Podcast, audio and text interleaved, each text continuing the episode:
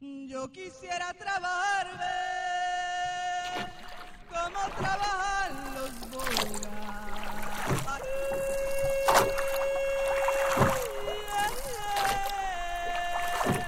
Que con fuerza de mente remar contra corriente. Oh, oh,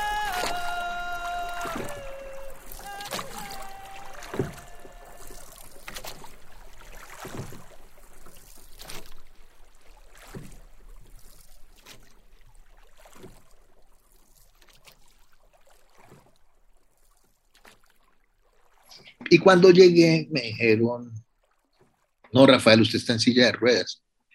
Y yo, pues claro que estoy en silla de ruedas, ¿sí?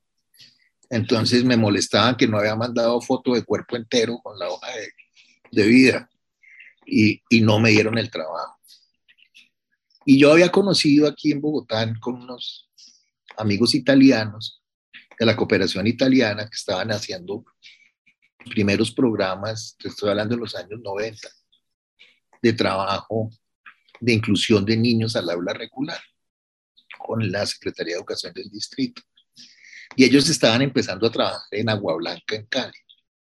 Entonces yo pasé del San George, todo perfecto, todo organizado, al distrito de Agua Blanca, que en ese momento era pues 300 mil personas en invasión, el desconocimiento de la sociedad caleña, y tuve ese choque tan grande, ¿cierto?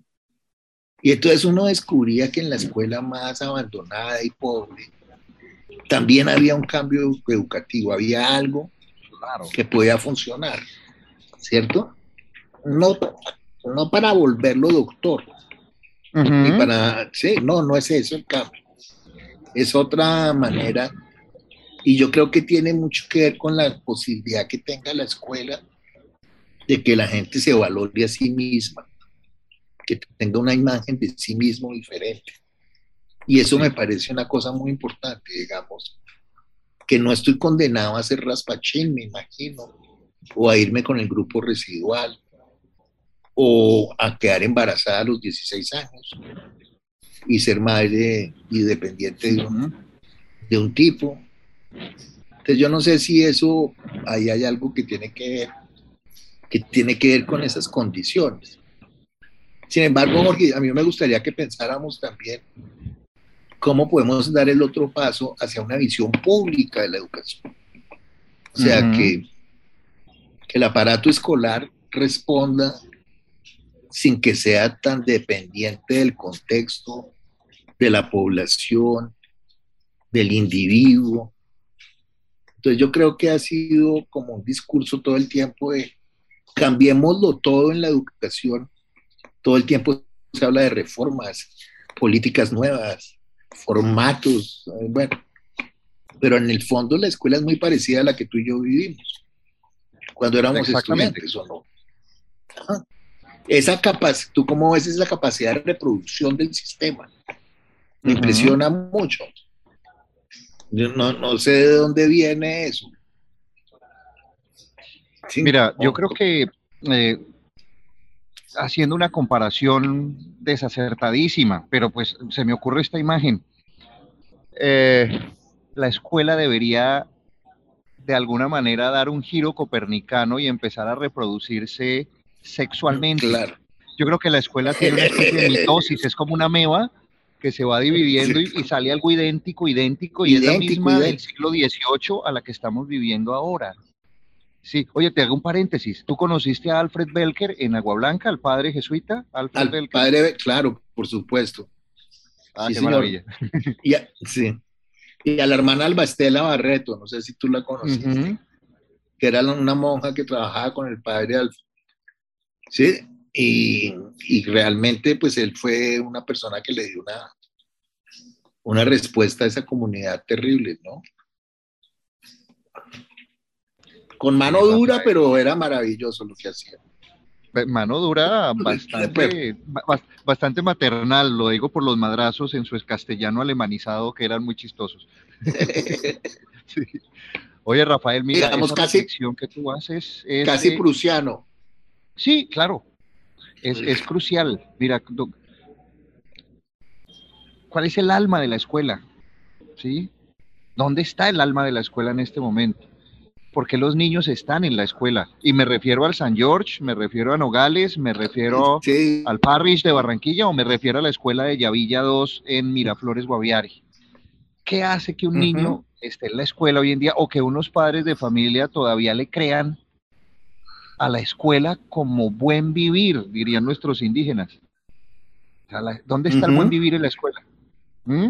Es, es algo Sí. que cuestiona mucho y que tenemos que pensar. eh, eh, lo que tú dices, estos datos estadísticos, el año pasado salió el libro de un análisis muy sesudo, muy riguroso de, de Andreas Schleicher, el, el director de, de las pruebas PISA de la OCDE, ¿sí? sí. Y habla de todas esas variables, ¿no? Profesores formados, profesores no formados, infraestructura con todos los juguetes, infraestructura sin todos los juguetes, un Estado que le da valor al conocimiento, un Estado que le da valor al tener cosas, a la belleza, a la estética superficial de los cuerpos, bueno, y hacen cuadritos como les gusta, ¿no? Cuadritos, gráficos.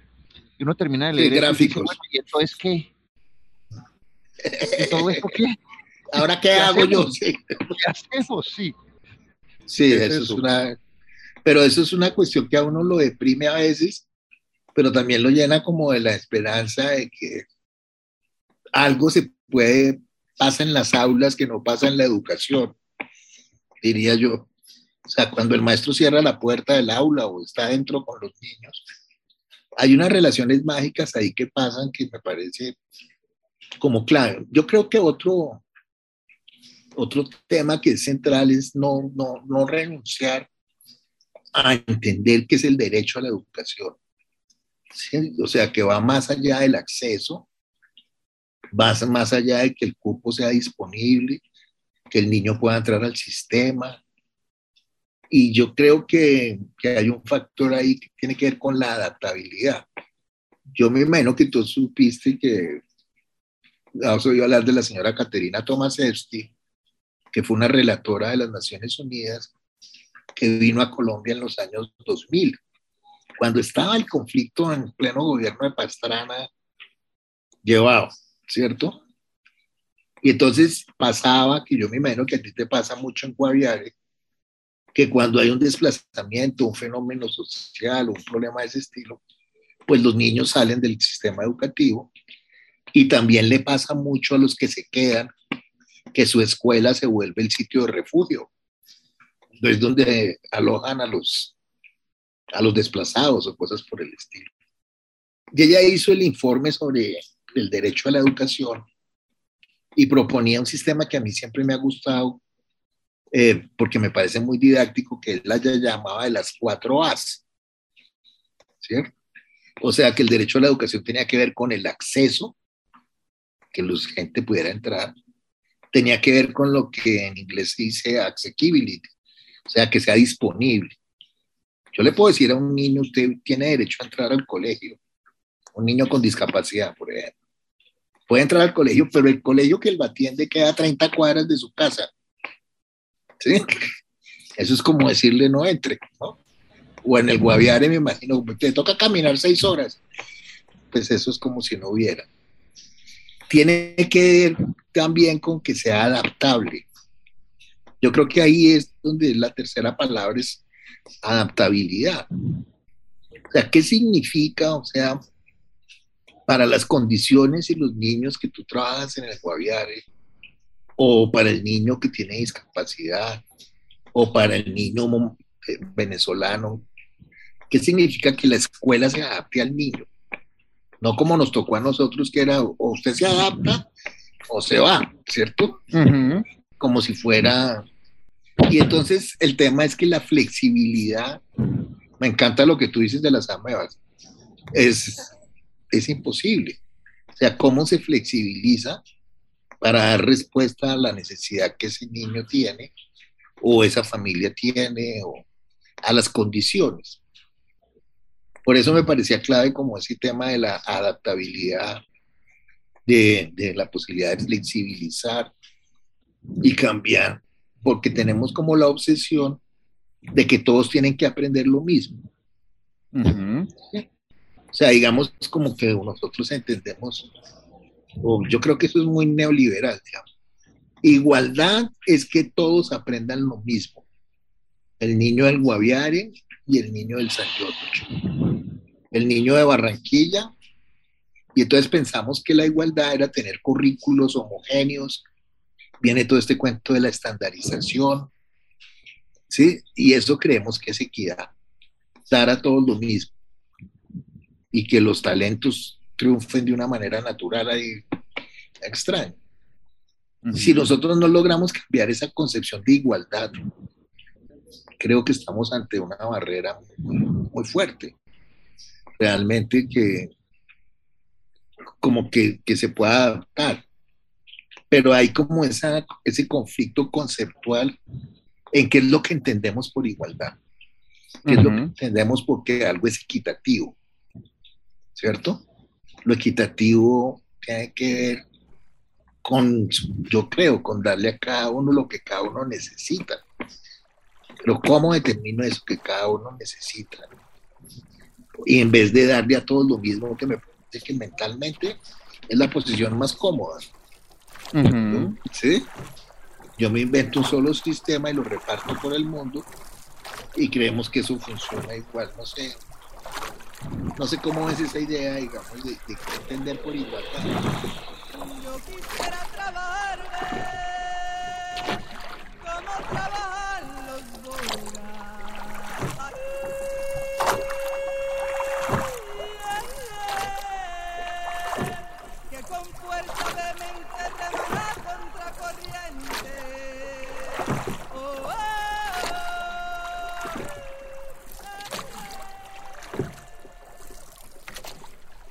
you